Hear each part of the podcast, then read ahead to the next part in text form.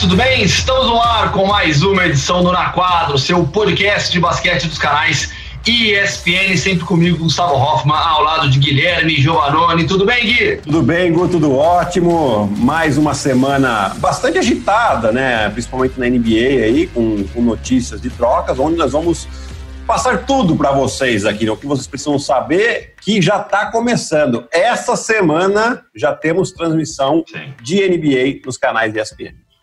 Vamos, no final desse podcast, passar toda a programação da ESPN para os próximos dias com a pré-temporada. E foi realmente uma semana bastante agitada com a mega troca envolvendo o Houston Rockets e o Washington Wizards.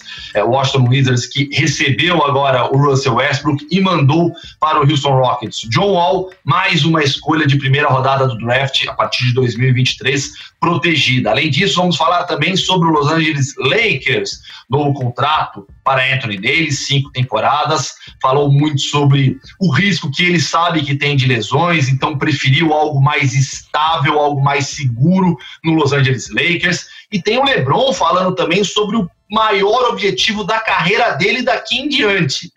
Se você ainda é, não sabe o que é, talvez se surpreenda quem já acompanha mais de perto a carreira do LeBron James, da família do LeBron James, vai entender bem isso. Além disso, a gente vai também colocar aqui no podcast, é, vamos trazer o ranking da ESPN, o novo Power Ranking da ESPN, e o Gui vai analisar as maiores forças do momento na NBA, e vamos falar de Fantasy, a loucura do Fantasy vai começar mais uma vez, vai ter liga do Na Quadra, hein? E no final a gente passa, como eu disse, as transmissões também. Gui, vamos lá então. Troca entre Houston Rockets e Washington Wizards? Pergunta bem objetiva, bem clara, bem simples. Quem se deu melhor nessa troca? Para mim parece bastante óbvio, né? Mas isso só a quadra vai nos dar essa certeza. Mas eu acho que o Washington Wizards saiu na vantagem. É, por quê? Porque o Westbrook é melhor que o John Wall? Eu acho que são jogadores bastante equivalentes por aquilo que fazem na quadra. Porém, o John Wall tem dois anos que não joga né? Uma lesão séria aí no, no, no tendão de Aquiles dele, que o deixou fora de, de, de combate por bastante tempo. Veio pandemia também, ele não conseguiu voltar na temporada passada.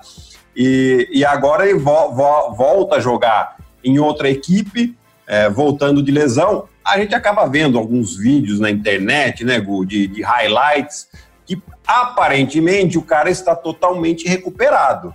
Mas uma coisa é highlight, outra coisa é o jogo em si na quadra, a confiança dele voltar.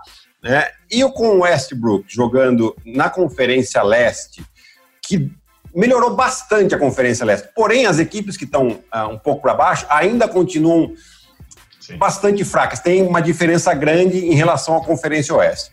Com o Westbrook nesse time do, do, do Washington, principalmente nesses jogos contra essas equipes, ele é um cara que pode fazer muita diferença e pode dar vitórias importantes para o Washington entrar na briga pelos playoffs. Né? Pelo lado do Houston, a gente tem essa incógnita do, do, do John Wall de como ele vai voltar. Outra incógnita foi uma contratação do DeMarcus Cousins, que também praticamente dois anos sem jogar. Né? Ele jogou muito pouco com o Golden State, com o Lakers nem pisou na quadra. E e aí tem essa polêmica do James Harden, né? Que ele falou que queria sair, que não estava tão contente, aí ele não falou mais nada, agora ainda não apareceu para treinar. Vamos lembrar o pessoal aí que nós estamos gravando na terça de manhã uhum. e essa é a notícia que a gente tem. James Harden ainda não apareceu lá em Houston. Pois é, Gui, a gente vai falar bastante sobre esse sumiço do James Harden, mas antes ainda analisando essa troca.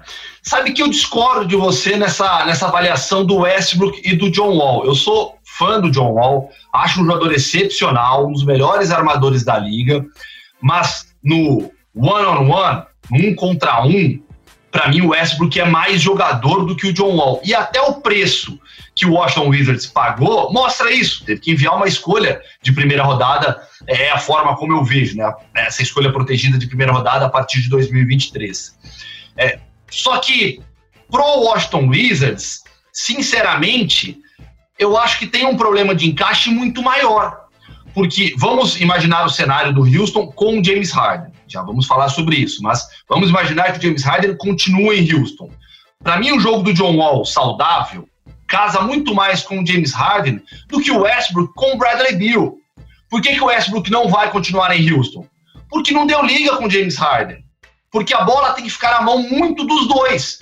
E é um time só, é uma bola só.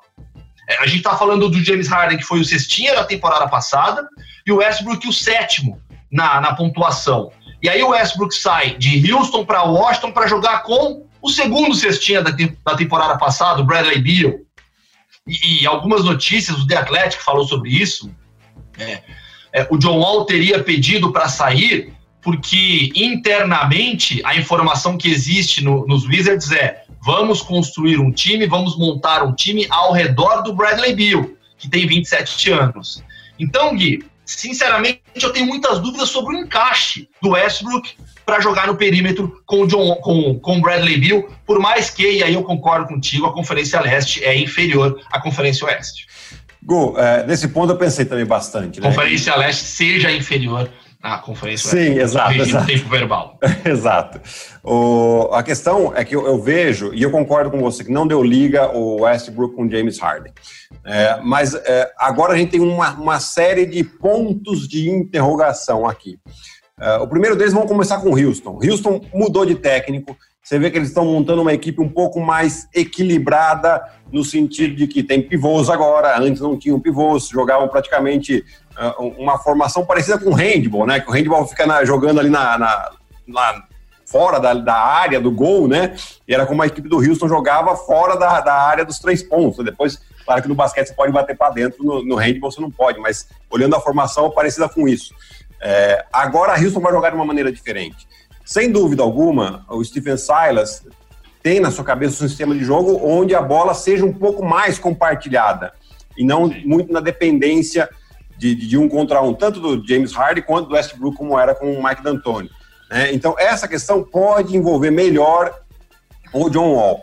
John Wall e o DeMarcus Cousins, eles têm uma história junto, eles fizeram college junto e, e até o DeMarcus Cousins postou, putz, é um sonho que está se tornando realidade, finalmente a gente vai jogar junto. É, porém, eu tenho essa dúvida da questão de como os caras vão voltar é, saudável e como que o Stephen Silas vai fazer dar essa liga, né? É, é um ponto importante. Pelo lado do, do Washington, primeiro de tudo, o, o, técnico já trabalhou com o Westbrook, que é o, que é o Scott Brooks, e foi o técnico que levou o OKC a final de 2011, não me deixa errar, Gu. 2011. É isso mesmo. Isso. Né? E acabaram e perdendo. E tinha o James Harden também. E tinha o Kevin Durant também, né? Então isso. é um cara que conhece bem o Westbrook, que eu acredito que possa uh, domá-lo no sentido de que uh, escolhas de arremesso, né? Sempre o ponto ruim do Westbrook, né? Principalmente em momentos decisivos das partidas. E outro ponto interessante também que eu vejo a favor do Washington é que o Bradley Bill é um cara que sabe jogar sem a bola na mão. 2011, 2012, tá, Gui? Só, só corrigindo. Não, a... Corrigindo, excelente, excelente. A final de 2011, foi, ah, exato, a final de 2011 foi que eles perderam para Dallas, Miami perdeu para Dallas. E depois ganhou contra o OKC. É, então, o fato do Bradley Bill ter essa capacidade melhor de jogar sem a bola, porque quando o John Wall estava, ele, ele conseguia e ter sucesso também sem a bola, talvez não fosse o segundo cestinha da temporada, e pode ser que aconteça isso agora também, né? Porque vai ter que dividir a bola, mas eu acho que ele pode ter um encaixe bastante interessante. Né? Eu acho que mudou um pouco o patamar da equipe do Washington, exatamente por essa questão, né? Se a gente pegar Charlotte Hornets, Chicago Bulls, uh, Cleveland Cavaliers, New York Knicks, a equipe do Washington vai jogar quatro vezes com todas essas equipes. Olha a quantidade de vitórias que eles podem ter por ter um jogador como Westbrook na equipe, né, que puxa mesmo o ritmo e tal. Enfim, então eu tenho mais certezas em relação ao Washington do que em relação a Houston por causa dos dois jogadores que estão voltando lesionados. Ô Gui, você, assunto off-topic aqui, você citou o handball, é, você, normalmente, quem, joga, quem jogou basquete na, na, na, infância, adolescência, acabava jogando hand também na escola, depois da faculdade. Foi o seu caso? Você jogava hand também? Jogava um pouquinho, né? Jogava um pouquinho, porque eu fui começar, fui jogar hand as primeiras vezes quando eu vim para São Paulo, né? E eu vim ah. para São Paulo para jogar basquete. Né? E aí na escola tinha um pouco de hand, cara, já tinha habilidade um pouco com a mão. É, é grande, né? Você, você, você, hora que você Dava, vai... eles davam muita condução nossa no handball, né? Porque no, no, no, handball você tem que bater a bola assim. No basquete que a gente pode fazer esse movimento, né? a gente fala que no handball você tem que judiar da bola, né? Que é quase que é, tapa é. nela, né? E só que, por outro lado, a gente conseguia arremessar a bola no gol por cima do adversário, né? Era Sim. difícil tomar um toco. Né? Então ficava. E aí com a alavanca ficava um pouco mais fácil, assim. Eu joguei, eu joguei uma Puquidas, eu fiz PUC Campinas, eu joguei uma Puquidas pelo time de handball, é, de, de comunicação, e a gente enfrentou o time de direito, que era o direito da PUC Campinas na época, era um dos melhores do Brasil no handball. Né? Algumas faculdades têm, têm uma estrutura espetacular no desenvolvimento dos seus times, né? Medicina em várias faculdades é assim também, engenharia e direito da PUC Campinas com handball era um caso, era esse caso. É, a gente fez jogo parelho, porque os caras abriram, a gente aí meteram o time reserva, aí a gente diminuiu o placar e aí os caras vieram com os caras principais de novo e ganharam o jogo. Mas eu nunca apanhei tanto na minha vida. Jamais, jamais, jamais, em qualquer modalidade esportiva. No handball, você apanha e aquilo é legal. Eu virava pro juiz e falava, pô, os caras estão me massacrando aqui, batendo, que eu jogava de, de, Eu não lembro o nome da, da posição, mas acho que era pivô, que você ficava lá no meio mesmo, é, os caras da defesa. É, é, os caras batem de uma maneira que você não, você não tem noção. Eu nunca apanhei tanto, Gui, na minha vida. Ô, Gu, pra quem acompanha, que a galera do basquete que acompanha a gente aqui, é, e acha que o basquete o jogador apanha, nossa, nossa não tem nem comparação. E, e conhecendo é. alguns atletas de, de handball também, eles falam: não, é normal, é pancadaria mesmo. Tipo, é, o jogo é, é, bruto. É normal, é normal. é, e, isso. E quando você assiste, para assistir um jogo de handball, você vê que, meu, é. Tem que se proteger. Se você não souber se proteger, você vai, você vai apanhar vai. feio. É isso. Outro, outra modalidade, essa eu nunca joguei, mas que tem muita pancadaria e ninguém vê, é polo aquático. Eles quando mostram as câmeras. Não, as câmeras por baixo lá é só porrada. É os caras se matam, os homens e as mulheres se matam ali, ali embaixo da água. É Impressionante, é, né? Exato, exato. Eu, eu, morava, eu cheguei a morar com um cara que jogava, que jogava polo também, mesma coisa. Não, por baixo é beliscão, é chute, é, é. tudo pouco. E, é, então o basquete, basquete é levinho, gente. É, aquela, aquelas cotoveladas que a gente leva e toma, que lá não é nada perto, não, perto de outras modalidades. Gui, vamos, vamos voltar, vamos não, retomar o foco aqui. É, Houston Rockets, James Harden, não apareceu para treinar até o momento da gravação deste podcast, terça-feira pela manhã. É, apareceu já nesses últimos dias em festa é, de aniversário é, de um rapper, acho que da filhinha de um rapper, algo assim. É, já foi, foi visto também por conta das redes sociais em, na noite de Las Vegas. É, a NBA não se manifestou ainda sobre uma possível punição ao James Harden por quebrar os protocolos é, de, de, de, cuidados com, com a quarentena, com a pandemia. O Wilson também não se manifestou. E o Stephen Silas falou que não há nenhuma previsão é, de apresentação do, do James Harden, mas a informação interna que o The Athletic, que a ESPN já apuraram, é que o Houston esperava sim que o James Harden aparecesse no primeiro dia de treinos. O time foi surpreendido com a atitude do Harden que quer ser trocado e o destino principal para ele seria o Brooklyn Nets. Outra opção, o Philadelphia 76ers, onde o Daryl Morey está. E aí, como você trabalha isso? É, a contratação do John Wall, pelo jeito, não foi o suficiente para é, mostrar ao, ao, ao, James Harden o interesse do Houston em contar com ele. Gu, o, bom, John Wall até declarou né, que logo após a troca ele, ele falou com Harden que ele estava empolgado né, com a situação e tal. Mas aí uma coisa é a palavra, outra coisa é a atitude, né, Gu? Então o Harden dá alguns sinais. É, não falou absolutamente nada, até mesmo você citou o The Athletic também, que Fontes dizem que a expectativa é que o Harden continue, que não, não tem uma, uma ideia de, de troca, mas né, às vezes são fontes de dentro ali que o cara tá falando uma coisa que não, não é realidade. É, agora, os caras eles têm que né, fazer de tudo primeiro para conversar com o James Harden né, e, e mostrar para ele é, que é uma equipe competitiva assim e que vai continuar tentando lutar pelo título. Né? Porque é isso que ele está querendo. Por isso que ele quer sair dali, porque ele não, não enxerga mais a possibilidade dele brigar pelo título. Né? E, e, e, é uma situação difícil. Então, vai do técnico conversar, vai do general manager conversar, eventualmente os principais companheiros. A questão é só esperar que ele não tenha a cabeça feita, porque se o cara tá com a cabeça feita, não tem muito. Aí a melhor mesmo é você monetizar o máximo possível. Monetizar no sentido de conseguir uma boa troca, né, com bons jogadores, boas escolhas de, de draft, né, porque você manter alguém que não queira continuar lá pode ser o, o famoso maçã podre, né, melamarte, que nem a gente diz em italiano. Então, e, e contamina o grupo, e contamina mesmo o grupo. É, você já viveu situações assim? Já, já. Nossa, a gente teve um. Eu tive um companheiro na Itália por dois anos. Não o mesmo cara, né? Mas duas situações ah. diferentes. É... é que o cara pensava só nele, né? E a equipe que. Não, e, e, ele falava isso, não, eu tô pensando no meu legado. E a gente olhava, como assim seu legado, gente? Até que o cara foi cortado do time, e aí melhorou, inclusive, o clima dentro do vestiário. Imagina. E o time começou a jogar melhor. Né? O jogador que veio não era nem do nível dele, o cara era um craque de bola, só que ele estragava, estragava o ambiente ali e aí ele teve que ser cortado. E aí não tem jeito mesmo. É. Vamos falar dos Lakers agora, porque as notícias foram positivas nos últimos dias, a renovação do LeBron James, que aconteceu depois da gravação do nosso último programa, é uma extensão de contrato por dois anos, é, e o Anthony Davis acertando por cinco anos com os Lakers, que estão mais fortes. Falamos sobre isso já nos últimos, nos últimos, ah, nas últimas edições aqui do Na Quadra. O atual campeão da NBA está mais forte para essa temporada. Contratou também o Montrezl Harrell, por exemplo, que foi o sexto homem da temporada passada. Mas é uma declaração do LeBron chamou muito atenção nessa semana, a primeira coletiva dele, né, desde a volta aos treinos via Zoom com os jornalistas que cobrem o dia a dia dos Lakers.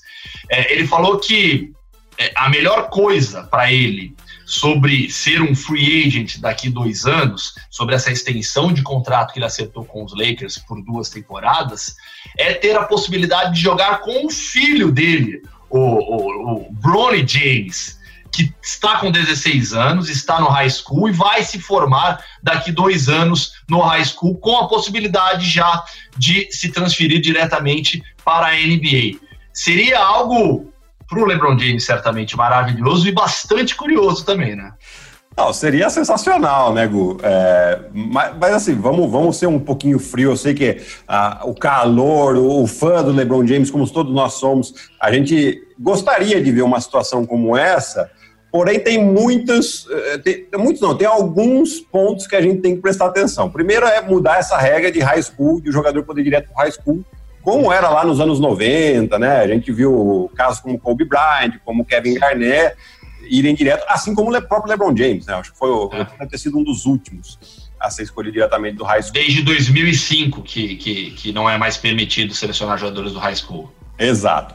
Pode e até para explicar, né? Até para explicar para quem está assistindo que não necessariamente sabe desses detalhes da regra. O jogador hoje que sai do high school nos Estados Unidos, ele precisa passar pelo menos um ano em algum lugar antes da NBA. Então, se antes do passado todo mundo ia para o college, para a faculdade, para jogar na universidade dos Estados Unidos, hoje em dia muitos atletas optam por ligas profissionais pelo mundo, na Austrália, na Nova Zelândia, outros vão agora para o programa de desenvolvimento da NBA na D-League. Então, existe toda essa questão técnica também. Exato.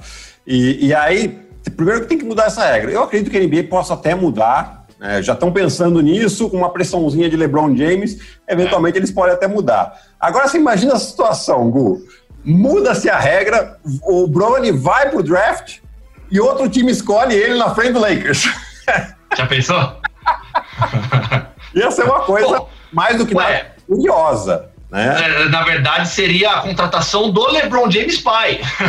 Porque se, se, a ideia do LeBron é jogar com o filho, ele teria que ir para onde o filho fosse né? já que ele não necessariamente escolhe o futuro do filho, escolhe o futuro do filho sobre o time onde vai jogar o filho dele, que é LeBron James também, né? LeBron James Jr., que chamam ele de Bronny James. Então, é, é, vai ser curioso mesmo isso aí. Né? E, e, pensa só, vai ter time que vai eventualmente querer contratar o LeBron James com, LeBron James com 40 anos e que, se ele tiver na, na forma física, não tem o porquê não, e vai pensar nessa estratégia. Ah, o cara quer jogar com o filho? Então eu vou escolher o filho. Né? O, o, Lakers provavelmente não vai ter uma das primeiras escolhas, né? A gente está falando aqui que garantiu por pelo menos mais três anos a dupla LeBron James e Anthony Davis. LeBron com mais três, o, o Anthony Davis com mais cinco, né? Então você vê que o Lakers não terá uma, uma, uma escolha alta. Então pode ser que aconteça isso. Tem muita coisa para acontecer até lá, mas eu acho que o legal aqui é que acabou um pouco aquela história de teoria da conspiração, de que o Anthony Davis estava esperando para ver o que, que o, o Yannis faria. Na verdade, o que deu para mim entender é que ele estava esperando o LeBron estender o contrato, e aí sim ele fala: beleza, estendeu pelo menos mais três anos, estamos juntos, cinco anos para mim garantindo também a questão física, como ele bem citou, né? Sim. Então, eu achei uma decisão tão madura do Anthony Davis e a forma como ele se expressou, a forma como ele é, tomou essa decisão e falou de maneira muito clara. Eu sei que as lesões prejudicaram muito minha carreira, a gente não sabe o que vai ser o futuro, ele até brincou, bate na madeira, mas ele olhou a estabilidade acima de tudo. E claro, uma estabilidade ganhando muito dinheiro em uma das franquias mais tradicionais da NBA. Exato, é. Então, consciente, né?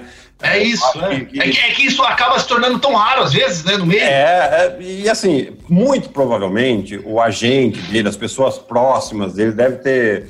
Tá, vamos, vamos sentar e vamos conversar um pouquinho, vamos ser. É, te, deixa a emoção de lado, vamos, vamos usar só o racional aqui, porque Sim. eu quero ver, não, ele conquistou um título jogando de maneira excepcional na final, não foi MVP das finais porque tinha um cara chamado LeBron James no time dele, né? E, e pronto, é assim. Então você é uma super estrela da liga hoje. Vai pelo racional, vamos assinar os cinco anos aí que você está talvez hoje a principal franquia da NBA, né, por, com, como história, como a qualidade dos jogadores que estão lá e a projeção dos Lakers para os próximos anos.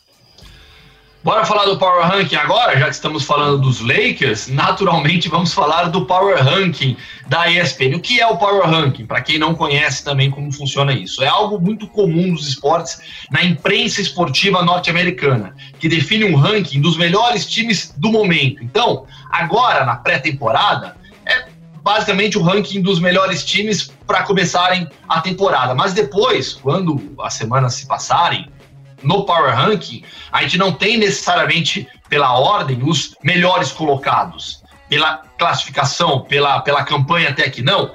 É uma avaliação subjetiva, obviamente, dos melhores times do momento, quem está melhor no momento. Então, Power Ranking da ESPN nos Estados Unidos, divulgado nesses últimos dias.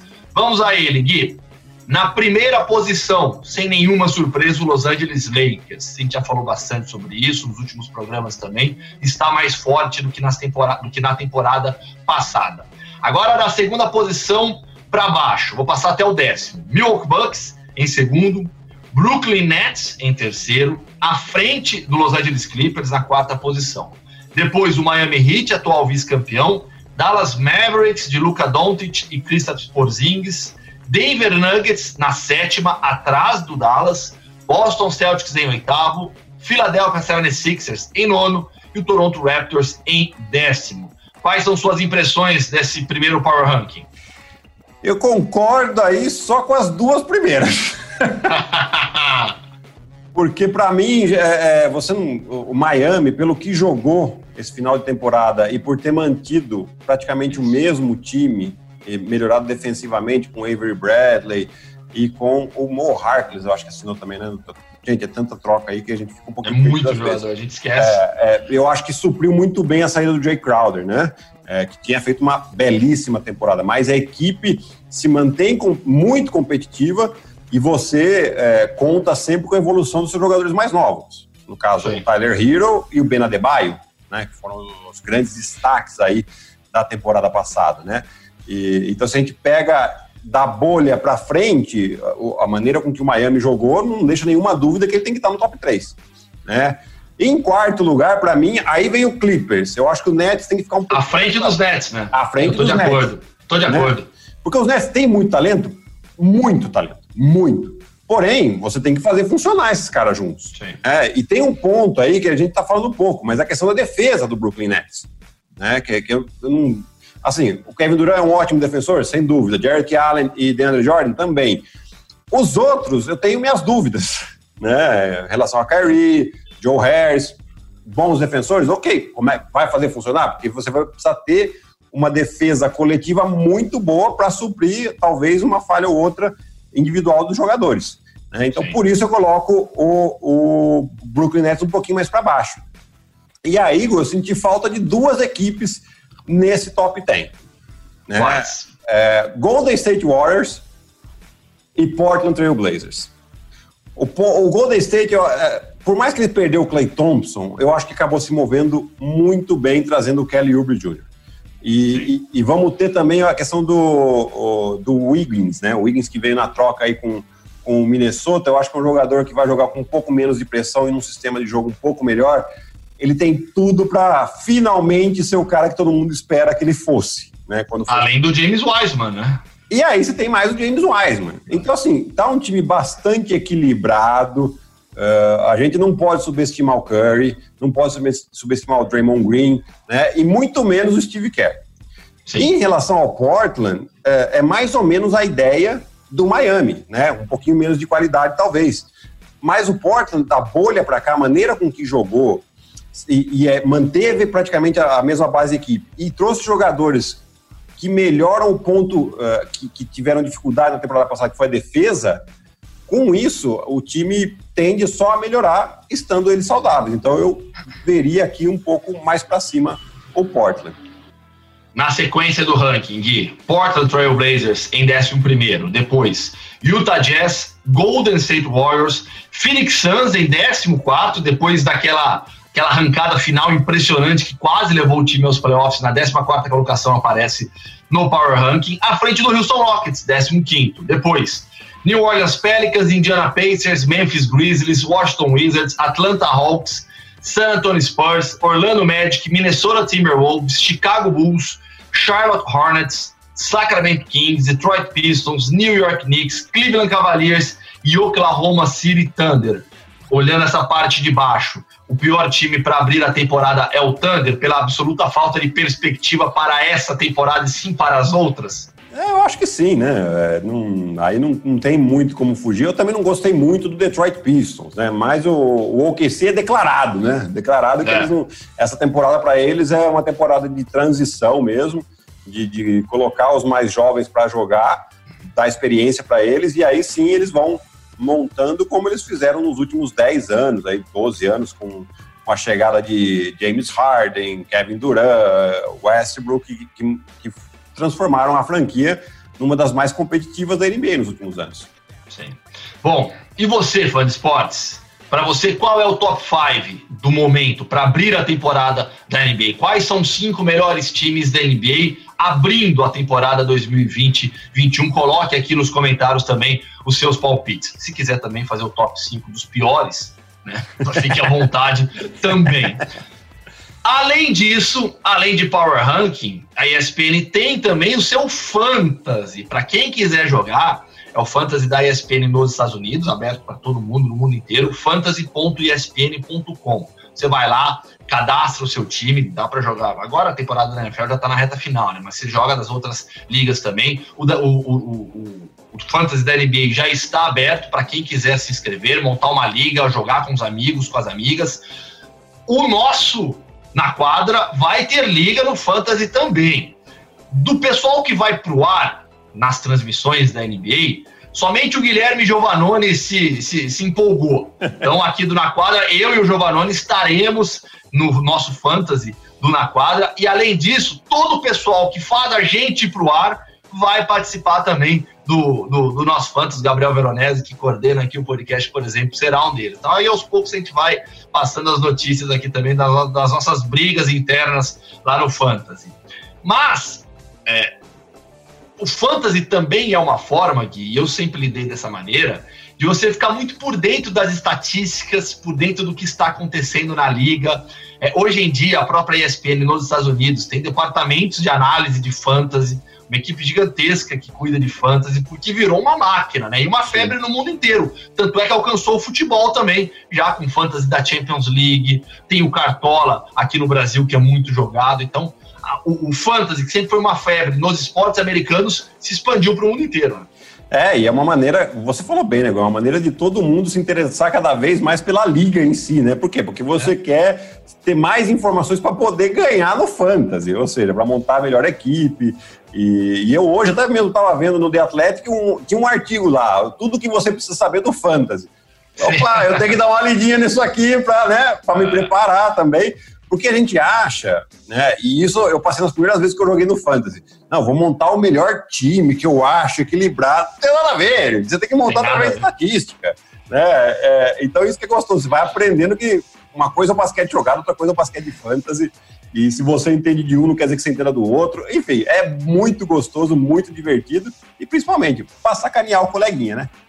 É lógico, lógico. Isso, e faremos isso aqui com certeza. E aí, para facilitar a vida de todo mundo também, a ESPN faz um ranking dos melhores jogadores pro fantasy. Não é um ranking com os melhores jogadores da NBA. É claro que os melhores aparecem nas primeiras posições também, mas a ordem definida é muito baseada nisso, nos critérios é, de avaliação do fantasy, de pontuação. Porque no fantasy você pontua, por exemplo, aqui, no nosso aqui da ESPN, né? Você ganha dois pontos por cada cesta convertida é, do jogador, perde um ponto por é, tentativa de arremesso e por aí vai. Você ganha quatro pontos com roubo de bola, quatro pontos com toco, perde dois pontos com erro do jogador. Então você tem que você tem que tentar montar a equipe mais equilibrada possível de acordo com a sua própria estratégia. No ranking da ESPN, Gui, dos melhores jogadores, vou passar o top 10 aqui. Yannis Antetokounmpo em primeiro, Nikola Jokic em segundo, Luka Doncic em terceiro, James Harden em quarto, Carl Anthony Towns em quinto, Anthony Davis na sexta posição, Damian Lillard em sétimo, LeBron James em oitavo, Kevin Durant em nono e o Stephen Curry em décimo. Lembrando, e para quem joga fantasy da NFL, é, sabe bem o que eu vou falar agora, estamos vivendo uma pandemia de coronavírus. São muitos desfalques, muitos jogadores vão perder jogos por conta e vão ficar uma, duas, três semanas fora por conta de Covid-19. Então, a estratégia precisa ser bem definida mesmo. Né? E o que, que você achou desse, dessa lista dos dez primeiros? Ah, faz total sentido. Você sabe que no, no, no Fantasy da, da, temporada passada, que infelizmente não acabou, né? Porque teve que ser Sim. interrompido. É, você sabe qual foi o meu, o meu, maior steal no draft? Qual? Luca Doncic. Putz. Porque você ele pegou vinha... ele na segunda rodada? Na primeira. Falei, não vou deixar né? passar. Não, mas eu era, sei lá, oitavo a escolher. Ah, entendi. É, eu era, e aí, só que o Luca Doncic, ele veio de uma temporada de rookie de 20 pontos e 8 assistências. Sim. Ninguém imaginava que ele fosse dar esse salto. Eu apostei, eu falei, eu acho que o, o bichinho vem evoluindo sempre, mano. Então, é. fui lá e ele tava, sei lá, no, no ranking ali da, da escolha do draft, ela devia estar em 15 16 e eu fui lá e falei, não, não vou deixar, não vou esperar. Pum, e peguei ele, nossa, ele né, triple. É monstro. Foi um animal, assim, que me manteve nas três primeiras posições do, do Fantasy até ser interrompido. Você vê, por exemplo, o Jokic na segunda posição, né? Por quê? Porque o jogador é um all-around all player, né? Aquele cara que faz de tudo, que vai te ajudar em pontos, rebotes, assistências, com bom aproveitamento no field goal. O Doncic é a mesma coisa, o Antetokounmpo é um cara também que te dá muita estatística e por aí vai. A sua primeira escolha, se você tivesse Seria o Antetokounmpo, Jokic ou Doncic? Ah, eu ia no Golden Boy. Ah, me, ah, é? deu, me, deu, muitas alegrias na temporada passada, não posso deixar ele assim. então, eu também eu tenho um amor especial pelo Doncic, né? O coração fala mais alto aqui, mas é, pensando friamente, analisando os números, o que esse cara vai fazer, eu acho que não dá para deixar passar o Yannis Antetokounmpo é, na primeira posição né? Mas o coração vai, vai o coração vai pro Luca Doncic, com certeza. Foi o kit, né? É, não, é o que eu penso também, é, é, assim, depois eu posso escolher um pivô que pegue muitos rebotes. Sim. Mas um armador que pegue tantos rebotes quanto ele e dê assistência e pontue. É. é então aí eu posso fazer esse, dar, dar esse saltinho, mas, mas a, ah, faz total sentido o que você está falando aí de, em relação. O, o, o Jokic, no caso, poderia ser uma também, porque difícil que a gente vai ver um pivô que dê tantas assistências. Yeah. É. Né? E, e, ele continua pegando rebote e pontuando do mesmo jeito, né? Então, mesmo é lógica. Enfim, são muitas opções aí. Enfim, você, fã de esportes, pode se inscrever, monte a sua liga de fantasy também, chame, chame seus amigos, suas amigas, para vocês jogarem o fantasy da ESPN também. Fechou, Gui? Vamos só, não, fechou não. Posso só ah, não, desculpa, perdão. Transmissões. Transmissões. lógico, fechou, fechou a pauta principal. Agora vamos para as transmissões, que são muitas, né? Pré-temporada da NBA, Gui. É, começa agora na sexta-feira com Sacramento e Portland. Uh, na verdade, na madrugada, de sexta para sábado, tá, gente? Então, meia-noite e meia, Sacramento e Portland. Tô nessa aí com o, o Rômulo Mendonça. Né? No domingo, temos o clássico de Los Angeles, é, Clippers e Lakers, às 10h30, na ESPN 2, esse, porque na, lembrando que no domingo a gente tem futebol americano, na ESPN, tá? NFL.